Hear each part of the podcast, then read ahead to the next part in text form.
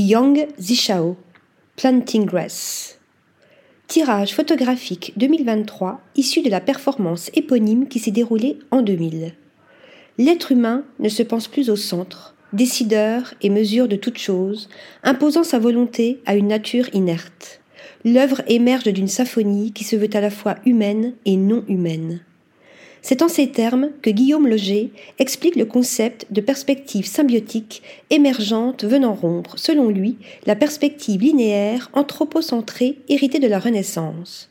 Un concept développé dans un ouvrage et une exposition réunissant une vingtaine d'artistes travaillant avec le vivant, dont Michel Blasi, Clément Bordery, Edith Dequint, Thomas Saraceno ou Yang Zishao.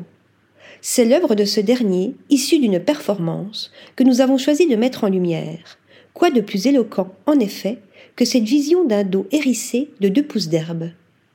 Le corps de l'artiste, s'étant fait greffer les deux boutures par opération chirurgicale, est ici visiblement en souffrance, comme on peut supposer que la plante l'est, et finit par rejeter les greffons, explique le commissaire de l'exposition, soulignant l'importance de l'œuvre signifiant l'impossibilité d'une hybridation fondée sur le bon vouloir d'un humain tout-puissant, et l'impasse que représente une telle vision écologique. Le vivant n'est pas malléable à l'envie. Le rêve de symbiose tourne ici au cauchemar.